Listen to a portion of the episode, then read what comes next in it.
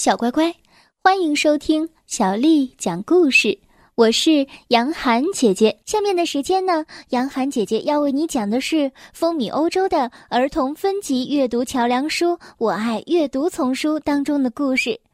今天呢，我要为你讲的是《勇敢的基努》这个故事。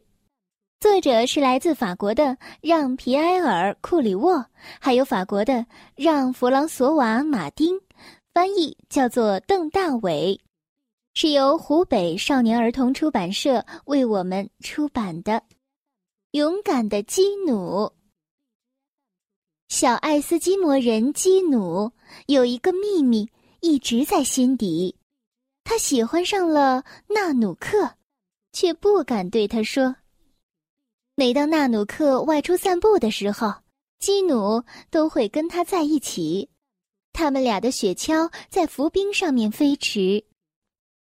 纳努克喜欢滑雪橇，而他总是滑在前头。基努被远远的落在后面，只好对纳努克喊道：“纳努克，纳努克，等等我！”有一天，他们玩着玩着，来到了一座大山面前。然而，他们很快就发现。这座山居然是一只庞大的海象。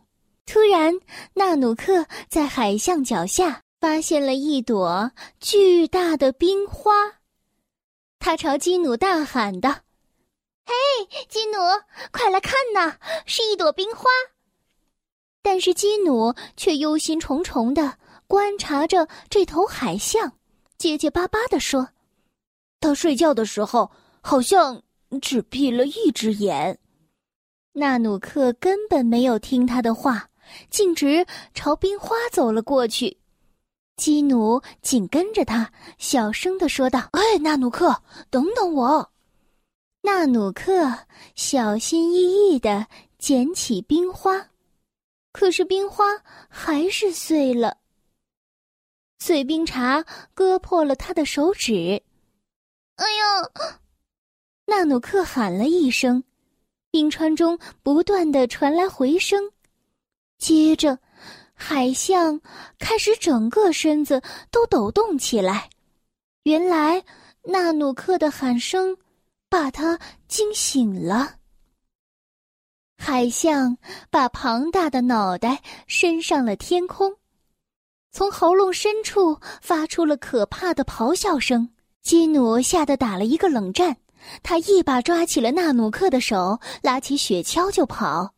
他们用最快的速度跑回了村子里，但是海象那漆黑的眼睛早已看见了这两个划着雪橇逃跑的人。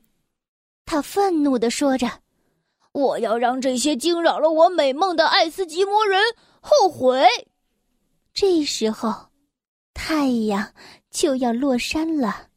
像极了一只红色的大气球，缓缓地落到了海象的鼻子上。海象张开了血盆大口，一下子就把太阳吞掉了。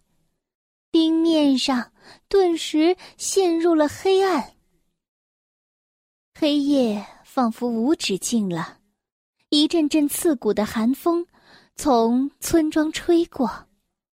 尽管人们点着了火炉，穿着厚厚的毛皮大衣，可是还是冻得瑟瑟发抖，心里也惴惴不安。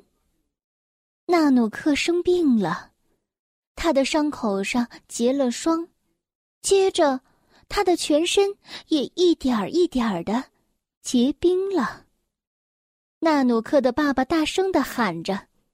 我绝不会让那只巨大的海象用他的魔法伤害我的女儿。于是他喊来了村子里所有的猎人，带着锋利的弓箭和坚硬的鱼叉去寻找海象，救出太阳。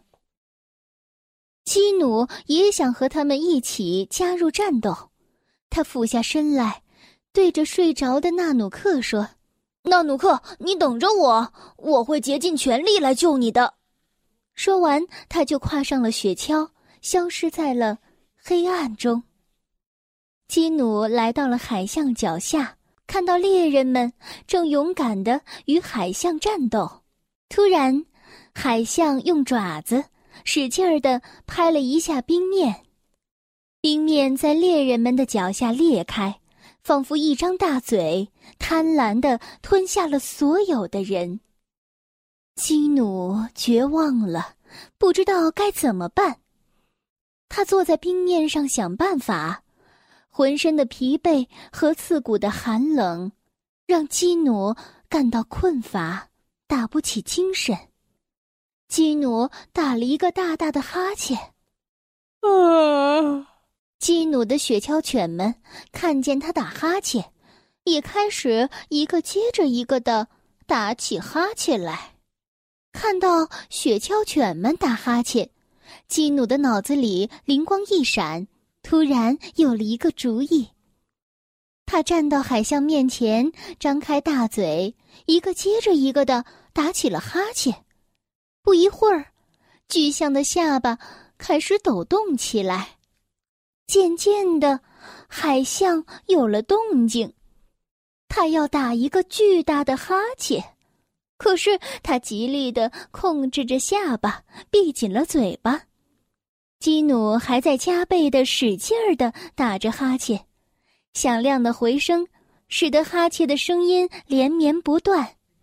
不一会儿，巨海象再也忍不住了，他张开大嘴，仿佛快要折断下巴一样，打了一个大大的哈欠。终于，太阳从巨海象的喉咙中跳了出来，总算是自由了。它升到天空中，变得比以往更加耀眼了。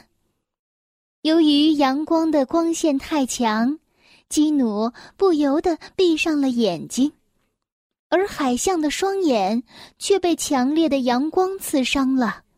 他发出了一声痛苦的哀嚎，喊得冰面都震动了起来。就这样，海象倒下去了。发出可怕的吱吱嘎嘎的声音。从此以后，海象就再也没有出现过。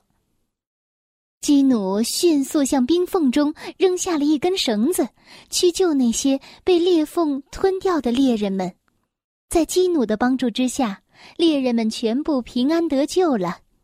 接着，基努立刻飞奔回村庄，脑子里不停的喊着。纳努克，等着我，我回来了。村子里，女人和孩子们在阳光下快乐的跳起了舞。基努在人群当中找到了纳努克美丽的笑脸，纳努克恢复了往日的神采。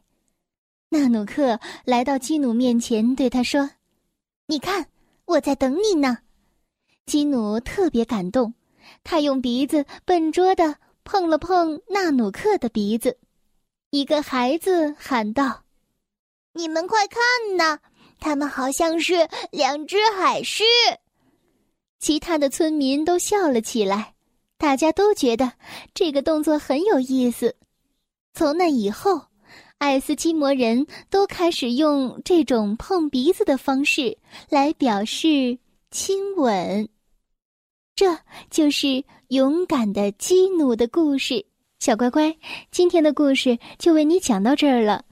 如果你想听到更多的中文或者是英文的原版故事，欢迎添加小丽的微信公众号“爱读童书妈妈小丽”。接下来呢，又到了我们读诗的时间了。今天我们要学的是唐朝诗人杜牧写的《山行》。杜牧，字牧之，号樊川居士，是唐代著名的诗人。《山行》，唐·杜牧。远上寒山石径斜，白云生处有人家。停车坐爱枫林晚，霜叶红于二月花。《山行》。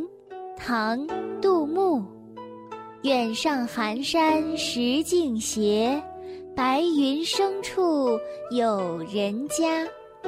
停车坐爱枫林晚，霜叶红于二月花。山行，唐·杜牧。远上寒山石径斜，白云生处有人家。停车坐爱枫林晚，霜叶红于二月花。小乖乖，晚安。